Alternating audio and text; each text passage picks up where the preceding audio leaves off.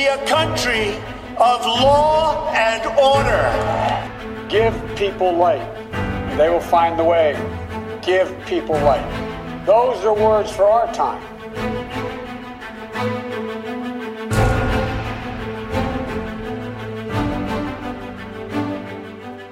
Bonjour, je suis Laurent Marchand, bienvenue à Maison Blanche, le podcast de la rédaction de West France. Vous venez d'entendre les voix de Donald Trump et de Joe Biden. Ce podcast va vous faire vivre chaque semaine la campagne électorale américaine jusqu'au 6 novembre, date à laquelle on saura si c'est Donald Trump qui rempile pour 4 ans à la Maison Blanche ou si c'est son challenger démocrate Joe Biden qui remporte cette élection. Pour en parler chaque semaine, nous allons avoir une conversation en collaboration avec l'Université du Québec à Montréal avec Charles-Philippe David. Il est président de l'Observatoire sur les États-Unis, justement. Il a sorti de nombreux ouvrages sur la politique américaine, à la fois la politique étrangère américaine, mais aussi sur le fonctionnement de la Maison-Blanche. C'est avec lui que nous allons vivre cette campagne au fil des semaines pour en comprendre tous les ressorts. Charles-Philippe David, bonjour et merci donc de cette coopération avec Ouest France. Euh, commençons par un peu l'état des lieux de cette campagne électorale. Les deux conventions ont eu lieu à la, fin du mois d'août. Euh, qu'avez-vous pensé de, lancement de la campagne de Joe Biden qui, qui semble un peu faible à dire vrai au départ? Je pense que la convention démocrate a été une réussite euh, pour deux raisons. La première, il n'y a pas eu de faux pas, il n'y a pas eu d'erreur. Vous allez me dire, c'est bizarre de commencer euh, un commentaire positif sur quelque chose en disant, il n'y a pas eu d'erreur. C'est pas très, encourageant, ça. Euh, c'est parce qu'avec Joe Biden, on est habitué à des erreurs ou des, faux pas qui ont marqué malheureusement ses campagnes précédentes. Ça a été une convention réussie dans les deux cas. Il n'y a pas eu d'erreur et c'était plutôt un bon show. je l'ai commenté tous les soirs. C'était long, hein, trois heures tous les soirs. Mais euh, j'ai trouvé que le rythme était bon, les invités étaient intéressants. Euh, et qu'est-ce qu'au fond, ça a démontré? Ça a démontré que le Parti démocrate, c'est vraiment le parti, au fond, le plus national des deux que les Américains possèdent. Euh, à défaut d'en avoir d'autres, c'est le parti que j'ai toujours surnommé le parti arc-en-ciel. Et je pense que dans cette idée de vouloir réunir toutes les familles, les couleurs, les branches politiques au sein du parti, je crois qu'il a accompli son œuvre. Euh, il y a eu, je trouve, des insuffisances. Par exemple, je vous dirais, moi, la plus évidente qui m'a paru un peu lacunaire, c'est l'absence de représentants de la communauté hispanique. Je n'ai pas trouvé qu'une place importante ait été faite et accordée à un porte-parole de cette communauté hispanique qui va jouer probablement, qui va être probablement un des éléments les plus déterminants d'élection et pour lesquels on ne dit absolument rien par les temps qui courent. Euh, or, s'ils décidaient d'aller voter, juste ça, si au lieu de voter à moitié, ils votaient à 75 on regarde une petite gêne, euh, ils feraient la différence dans au moins deux États, deux États, comme la Floride et l'Arizona, par exemple, ça fait toute la différence entre un président Trump ou un président Biden. Est-ce que la, nomination de Kamala Harris a fonctionné? Euh, je pense que oui. Euh, je pense que oui. Euh, en tout cas, elle ne, elle ne lui nuit pas. J'aurais pu imaginer plein d'autres candidatures où on lui aurait déjà adressé un tas de reproches. Bon, de toute façon, Laurent, c'est pas à vous que je vais apprendre, il n'avait pas le choix. Il devait nommer une afro-américaine comme colistière. Il n'y a pas le choix.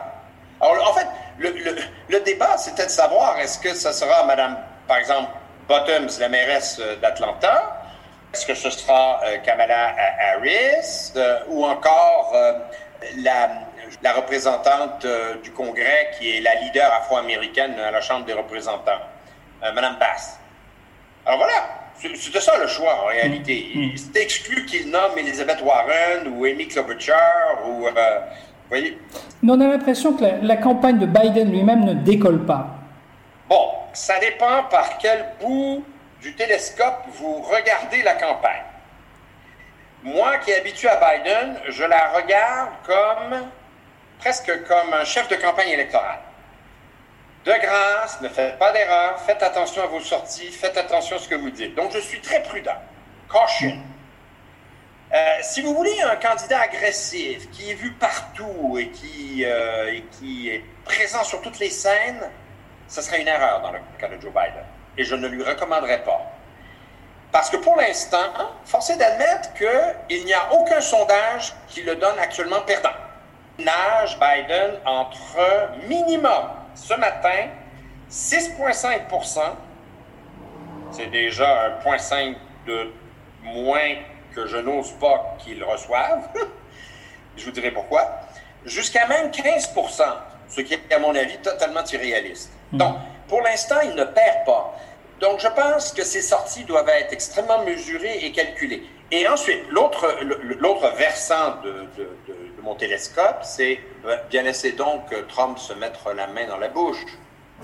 Avec toutes ces déclarations, moi je pense qu'il mobilise sans problème les démocrates qui veulent voter pour Biden parce que par défaut, ils se disent de toute manière vaut mieux Biden et Kamala Harris qui pourrait lui succéder rapidement que Donald Trump pour une deuxième fois. Donc, laisser le, champ libre à, Donald Trump, c'est pas une erreur.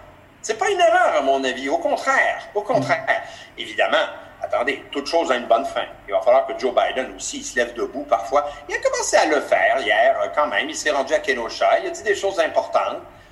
Mais évidemment, comparé à Trump, quel candidat peut battre Trump euh, dans le Trumpisme? Hmm. Personne. Personne. Donc, laisser Trump se défaire lui-même, je pense que c'est le meilleur espoir qu'on peut avoir de cette campagne. Et pour l'instant, ça fonctionne, mais il reste deux mois. Il reste deux mois. Et, la question, c'est comment euh, garder la main sur l'agenda de la campagne? Parce que si on laisse Trump, c'est lui qui donne les thèmes de campagne. Oui, vous avez bien raison. Moi, je, je pense que la loi et l'ordre, évidemment, c'est la seule bouée de sauvetage de Donald Trump actuellement. Hmm. Euh, et euh, il essaie de refaire le coup de Nixon, souvenez-vous, en 1968. Mais là, comme j'ai déjà expliqué à d'autres, euh, les contextes sont complètement différents. Ça n'a hmm. aucun rapport, la guerre du Vietnam et le racisme hmm. structurel. Voyons donc. et je ne suis pas sûr du tout, et la plupart des observateurs que vous et moi on lit sont plutôt sceptiques sur les chances, à moins évidemment que, écoutez, Chicago 1968 devienne l'Amérique de 2020. Oui, qui y ait des tensions très fortes. Oui, oui. mais on est loin de ça, là, quand hmm. même. Euh, moi, je pense qu'en raison de la pandémie, le véritable adversaire de Donald, c'est la pandémie. Hmm. Il le sait très bien d'ailleurs, puisqu'il nous promet un vaccin pour les derniers jours d'octobre. La surprise d'octobre sera le vaccin, c'est ça? Voilà. Je, fais une pause parce que ça, je pense que c'est euh, ce qu'il souhaite le plus. Lui, c'est sa bouée de sauvetage. C'est que, que je suis désolé un peu pour le bruit, c'est que, que son CDC euh, euh, euh, lui dise Vous pouvez aller de l'avant, Monsieur le Président, faire une conférence de presse ou une adresse à la nation dans laquelle vous dites Le vaccin est au tournant de la rue. Hein? The vaccine is at hand. Et là, tout le monde va dire, il a bien géré l'affaire, voyez, on s'en sort, l'Amérique va revenir, rebondir ou renaître de ses cendres. On voit Trump euh, garder le, socle électoral qui est le sien, généralement, euh, qui n'a pas beaucoup fléchi, en fait. Euh, comment mobiliser côté démocrate? Parce que la participation va être un, facteur déterminant. Oui. Ben, il y a trois choses. C'est la recette gagnante.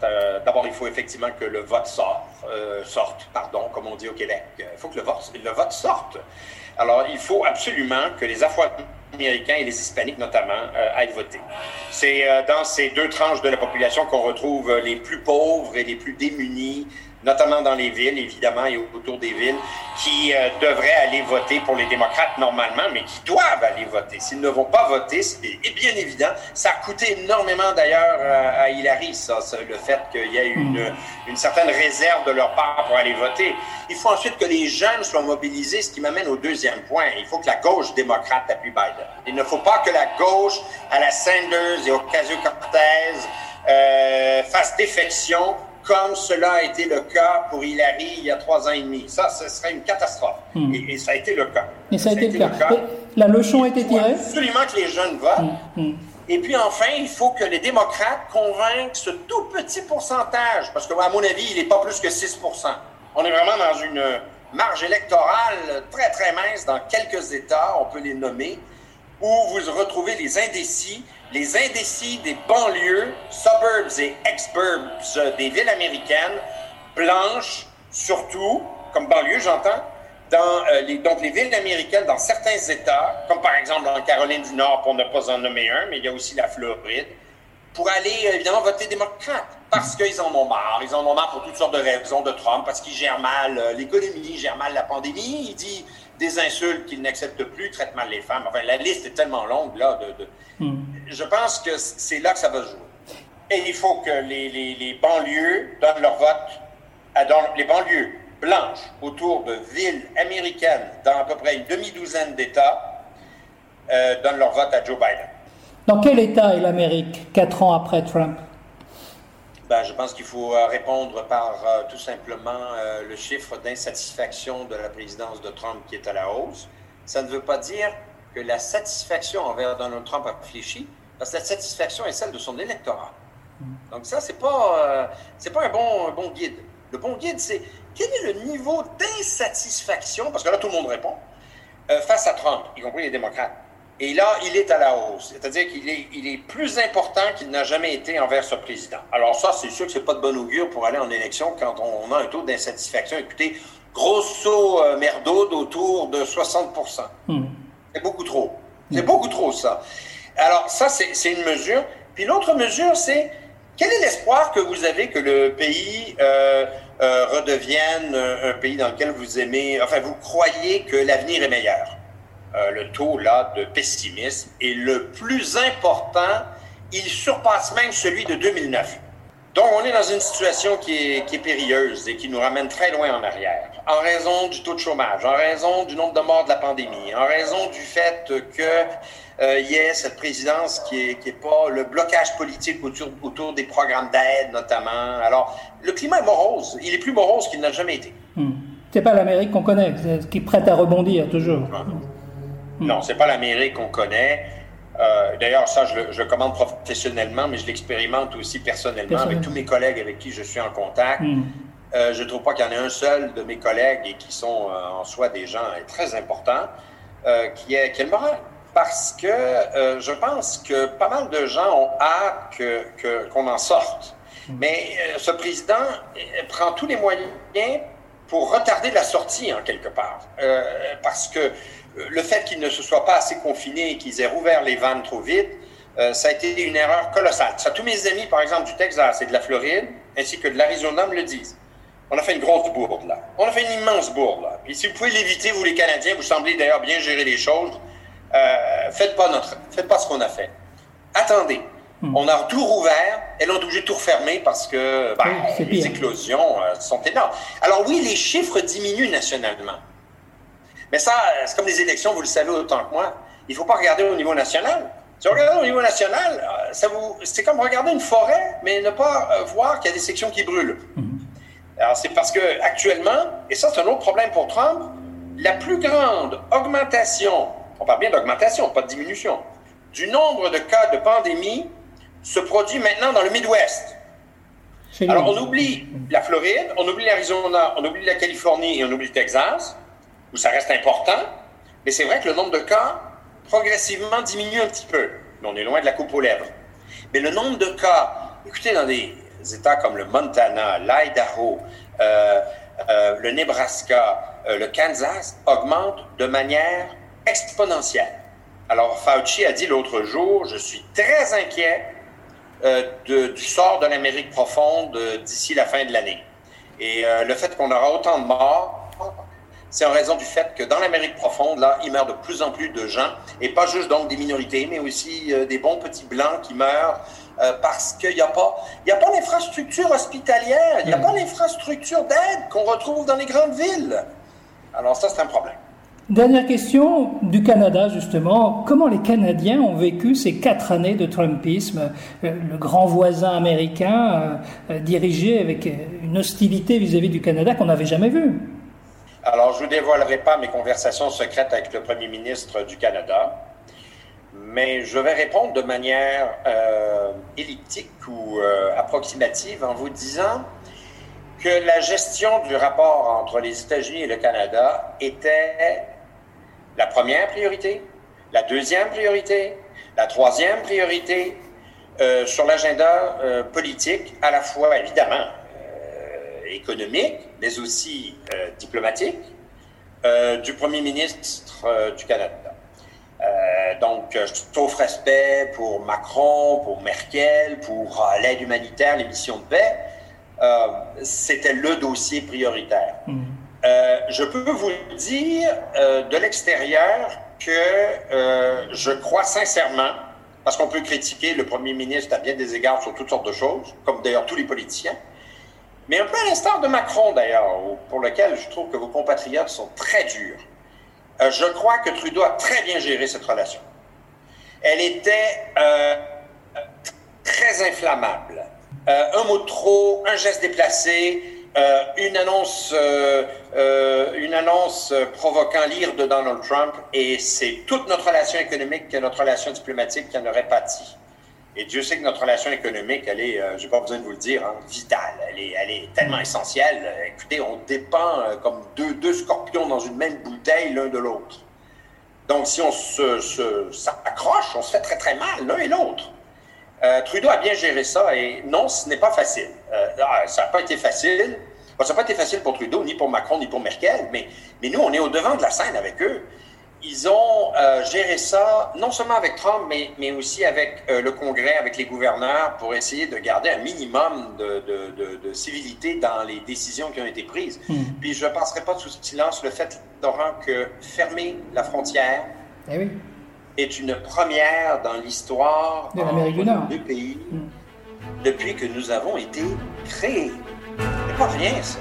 Écoutez, merci beaucoup Charles-Philippe David. On vous retrouve la semaine prochaine pour parler cette fois de la politique étrangère américaine.